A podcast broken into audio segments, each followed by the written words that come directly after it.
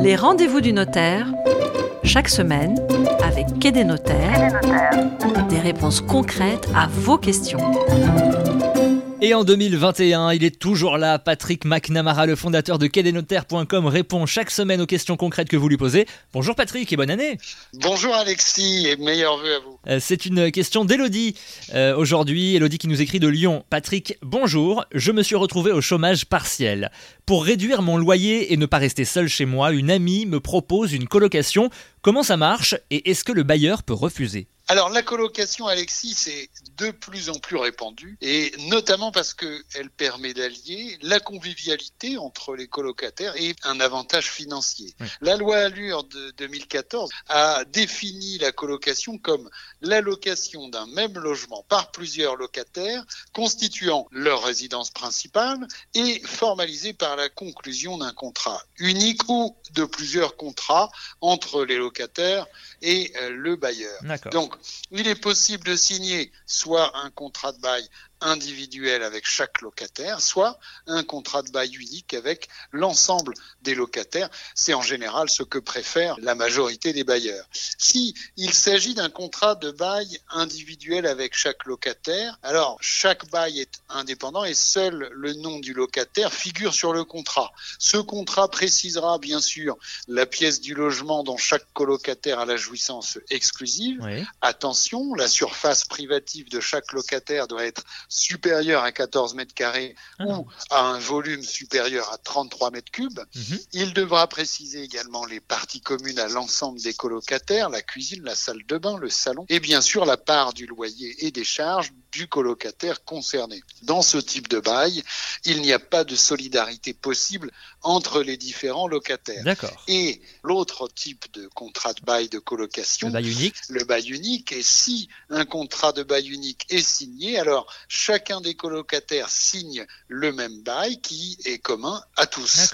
Tous les noms et toutes les signatures sont présents dans le bail. Donc dans ce type de bail indivisible, chaque locataire est tenu responsable du paiement de l'intégralité hmm. des sommes, que ce soit le loyer, les charges ou, les réparations locatives. Mhm. Et généralement, une clause de solidarité est stipulée et prévue entre chaque locataire. Le contrat ne précise pas quelle chambre est attribuée à quel locataire. L'organisation interne est euh, donc euh, libre. Hein. Donc c'est souvent ce type de bail unique que les bailleurs préfèrent. Donc si Elodie euh, décide d'accepter la proposition de colocation, elle va certainement, de préférence, signer un bail unique. Ce bail de colocation est euh, à la base un bail d'habitation euh, traditionnel, classique, régi par la loi du 6 juillet 1989, mais euh, avec des particularités.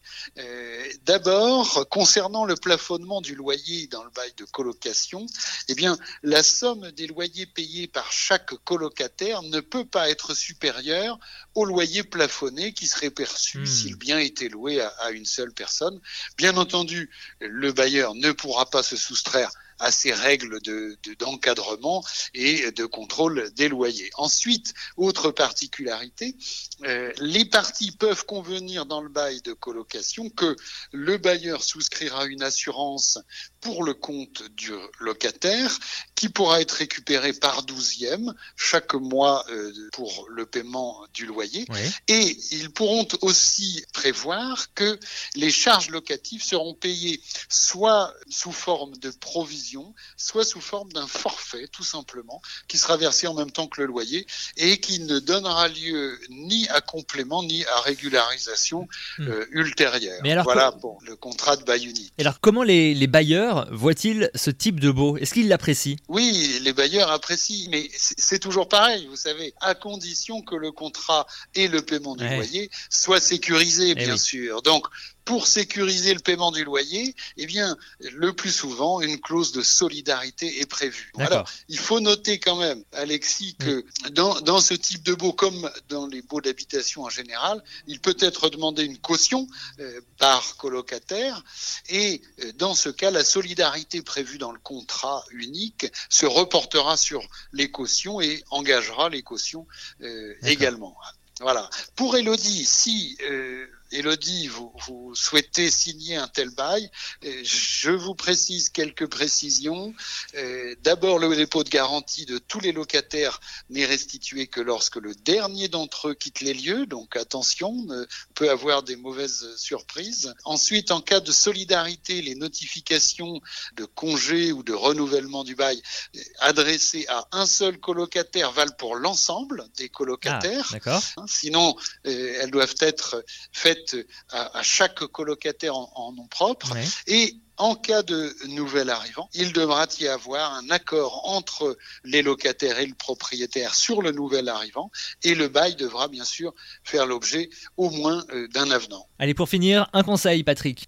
Oui, le conseil pour un contrat de colocation, c'est de signer un pacte de colocation entre les colocataires en complément du bail, parce que cela permet d'éviter les litiges. Vous hmm. pourrez prévoir les règles de gestion et de paiement de la taxe d'habitation, par exemple, mais aussi des différents contrats souscrits comme l'assurance, l'Internet, le gaz, l'électricité, et euh, ça facilite les choses. Vous pourrez aussi prévoir la répartition et les modalités de paiement des différentes dettes locatives, voire même un règlement intérieur de colocation sur les horaires, le linge ou que sais-je encore.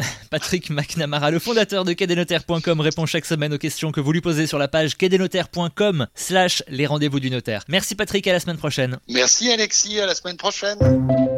Les rendez-vous du notaire, chaque semaine, avec Quai des notaires, des réponses concrètes à vos questions.